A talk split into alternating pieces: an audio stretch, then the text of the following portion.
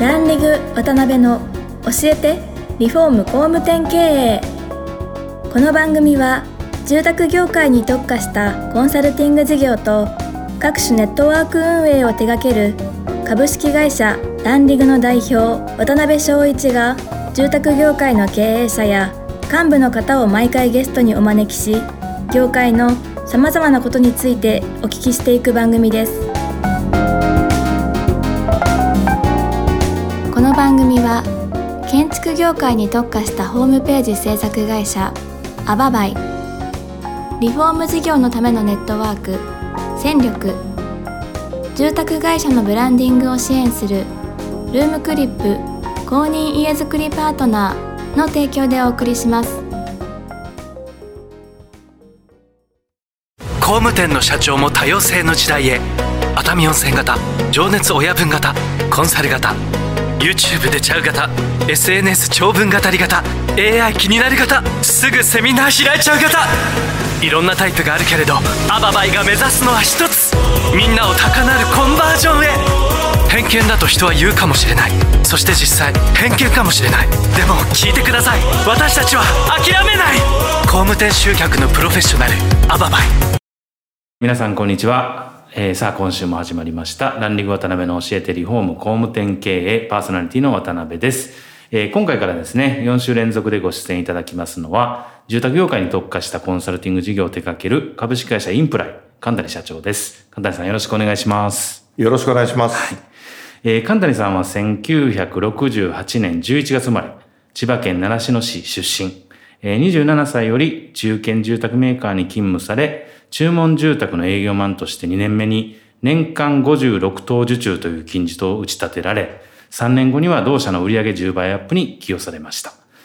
その後ですね、某住宅ビルダーに転職。2年半で10名の人員を変えず、えー、受注を95等から238等と2.5倍に成長させた牽引役として全国的に注目を浴びられ、入社2年で取締役副社長に就任されました。えー、在任されている途中ではですね、まあ、社員教育にも手腕を発揮されまして、中でも一般教育は、社員のやりがいを高めるユニークな社員教育として、2009年、えー、グッドデザイン賞を受賞されておられます。えー、取締役副社長の、えー、任期満了期に2009年11月にコンサルタントとして独立し、株式会社インプライ、えー、を設立。営業経験、指導経験をもとにした研修を中心に、ご支援先の受注を年間49頭から101頭に倍増させるなど、数多くの実績を残されておられます。えー、そんな神谷社長にはですね、会社のこと、今までの足跡、まあこれからのことなど、いろいろお聞きしていきたいと思ってますので、えー、神谷社長よろしくお願いします。よろしくお願いします。はい。今日は、えー、お忙しいところありがとうございます。いろいろちょっと突っ込んでお聞きしますので。はい。で、あの、金谷さんとは、そうですね、あの、何回か研修出させていただいたりとかしながら、はい、存じ上げてるんですが、まあ、1回目ということで、ぜひですね、神谷さんの人となりみたいなところをお聞きしていきたいなという回になっております。はい。準備はよろしいでしょうか？はい、大丈夫です。はい。はい。で、あの、今でこそね、本当勢いのあられる感じのタイプの神谷さんなんですけど、お生まれはもともと、習志野でしたはい、千葉県の習志野になります。はい、どんな幼少期を過ごされて、どんなお子さんだったかみたいな、ちょっとちらっと聞いたところもあるんですけど、はい、ぜひ、はい、視聴者の皆さんに。はい、まあ、あの、1968年生まれですので、はい、まあそうですね、幼少期、まあ団地で育ちまして、なるほど。はい。あの、マンモス団地がね、はい、えー、ありまして、埋め立て地の、えー、後に建った、あの、すごい大きな団地があるんですけども、はい。まあそこで生まれ育ちまして、うん、はい。まあ、あの、近所の小学校に、マンモス小学校にですね、はい。はい。えー、団地から出てくる子供たちが集まって、はい。はい。えー、っていう、まあ、あの、ありふれた、あの、昭和の風景ですけれども、うん、まあそこで、まあ普通に、あの、小学校低学年ぐらいは、はい、あの、多分普通だったと思うんですけども、はい、あの、普通に育ってましたね。うん、はい。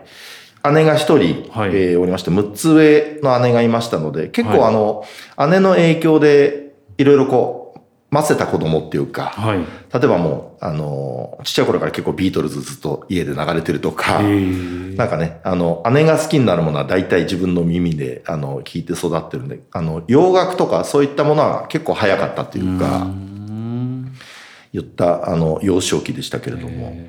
ですけどなんかそのこの前ご出版された書籍にも書かれてましたけど結構悪かったというかそうですね。なんか転機というか？あの、はい、まあ、多分時代が、はい。なんか世の中のブームっていうか、うん。まあ、あの、ヤンキーブームっていうんですか、はいはい。それこそね、あの、横浜銀杯じゃないですけれども、まあ、ちょっとトレンドで、はい。あの、グレてて、あの、グレてるのがかっこいいみたいな時代でしたから、まあ、まあ、普通にデフォルトでみんな、あの、周りの、あの、人たちはちょっと、あの、グレてるっていう感じでですね。はい。まあ、僕もご多分に漏れずというか、うんうんうん。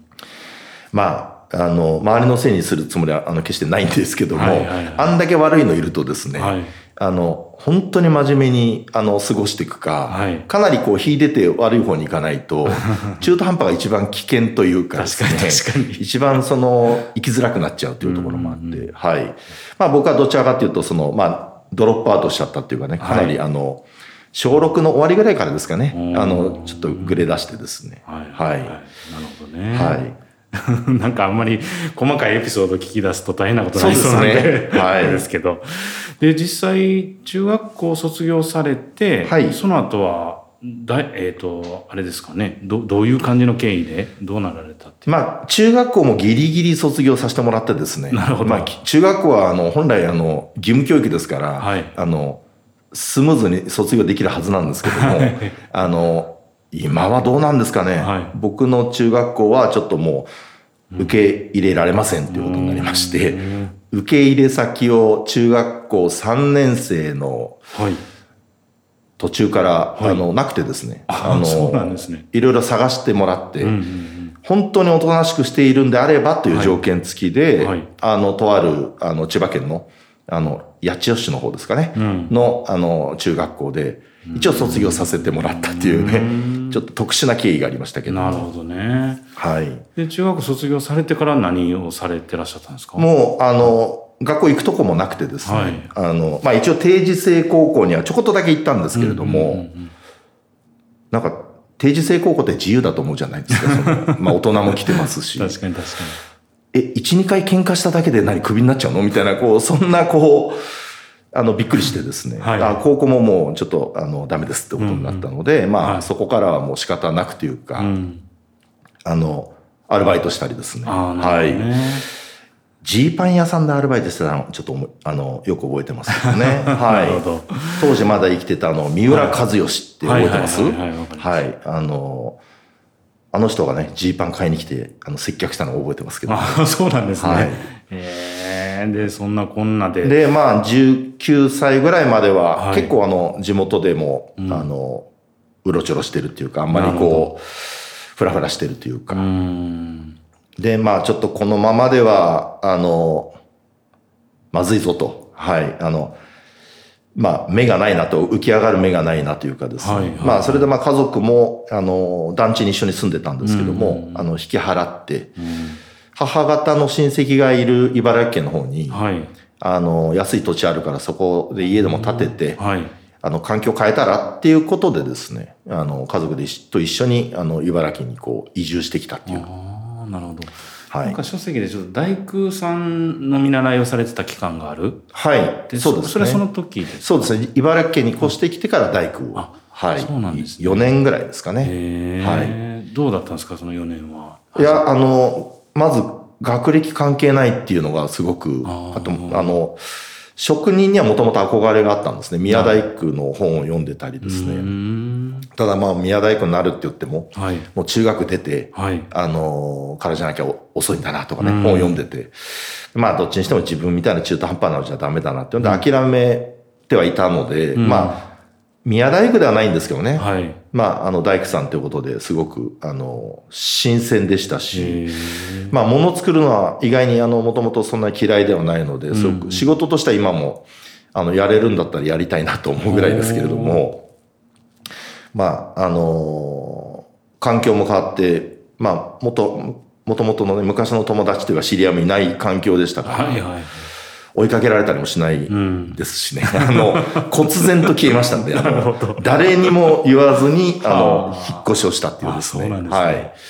えーですので、はい。あの、またそのあたりの細かいお話は飲みの席で。いやそうですね ぜひぜひ。はいいはいや、だけどちょっとすすごいですね。ほんで、パンともう茨城に来られて、はい。大工見習いをよ4年ぐらいやられてたんですか？そうですね。まあ1年目は本当に見習いで、はい。日当1000円でしたから。はい。あの、雨降ると、あの、1000円減ると。ですから、まあ、どんなに稼いでも月2万5千円。まあ、この時もまだやっぱり、親の世話になってっていうかね、まあ、実家で、あの、ご飯作ってもらってがなければ当然、1日1000円ですから、当時はまだタバコ吸ってましたしね。そうなんですね。今はタバコ高くて多分、あの日当では吸えないでしょうけど、当時は2箱吸って500円。確かにで、安かったレンタルビデオが、今みたいにネットフリックスはないですから、うんレレンタルビデオ屋さんに借りに行くと1本500円。VHS ねが。。そうでしたね。はい。確かにで。すから映画が好きなので、まあ、タバコ吸って、はい映画見、えーまあ、DVD 借りてきたら、ビデオ借りてきたら、もうそれで1日の日当終わりみたいな。なるほど。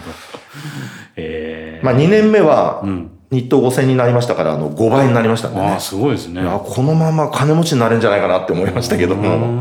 はい。で、4年間やられる中で、そのまま大工をやられて、棟梁になられるとか、なんかそういう選択肢ってなかったんですか？いや、まあもちろんそうなるべきではあったんですけど、やっぱりあの若気の至りというか、周りはあのバブル景気ですから、ああ、そうですね、確かに。はい。いくらね、あの、給料5倍になったって言っても、ん日当5000円ぐらいですから、確かまあ DC ブランドも買えないぞと。んはい。やっぱ欲しい車も、あの、いね、履きたいホイールも履けないと。とにかくね、お金がないと何もできない。まあ時代っていうかまあ、そういう遊び方しか知らなかったっていうのもあるんですけどに。はい。まあそれでまあ、あの、コツコツと仕事をやってるのがちょっと嫌になっちゃってですね。うーん。まあかといってね、大工辞めたところで無職になっちゃいましたから、あ、そうなんですね。はい決まって辞められたとかではなくて。じゃなくてなんか向上心を持ってね、なんかまだ目先のお金を稼ぐのに転職だったらまだいいんですけども、はいまあ結果的にはなんか仕事が嫌になっちゃってというか、なるほど。はい。2年ぐらい無職で、あ、そうなんですか。今考えると、あうつ病だったのかなって思いますけども、ちょっとわかんないんですけども、2年間で長いですね。そうなんですよ。そのうちの1年間も完全にあの、信長の野望っていうあの、ロールプレイングゲームと、三国志っていうのを、交互に1日18時間ぐらいやってましたんで、完全に現実逃避引きこもりですね、完です全に。ね。はい。もう三国統一したり、日本統一したりですね、武将変えたり、いろんなことやりながらもうずっとやってましたね。だけど、すでに結婚されてたわけですよね。そうです。もうその時は、あの、結婚して、まあ結婚してっていうか子供ができちゃったんで結婚したっていう感じなんですけども、はい。うーん。で、僕の実家で、うちの両親が面倒見てみたいな。あーだけど、働け、働けっていう話になりますよね、その期間も。ああ、でもなんかあれですよね、こう、遠遠慮してるというか、こう、ぐれ、またぐれるよりマシかなみたいな。なるほど。で、2年経って出会、出会われた職っていうのが、ちょっと書籍で読みましたけど、ホストクラブそうですねにっていうはい。経緯とかなんかあったんですか？いや、もう本当に、あの、何もなくて、あの、まあ、やっぱりでも学歴コンプレックスってのは今考えるとあったのかもしれないですね。求人雑誌見ても、当然高卒以上じゃないですか。なるほど、なるほでも、その時点でもう、ああ、じゃあもうダメじゃんっていうことで、もう昼間の仕事で働くっていう選択肢がもう、自分の中なかったですよね。ど。確かに。うん、で、たまたま出会われて、その職に出会われてっていうことなんですね。そうですね。あの、なんか軽軽く門を叩いてみたら、じゃあ、あの、ああの、働いてみたら、みたいな。はい。で、結構頑張ったらお金が儲かる職種ではないんですか？そうでもないですか？頑張ったらっていうか、あの、ローランドみたいな、ちゃんとした人は頑張るんでしょうけども、田舎のホストクラブですから、なるほど。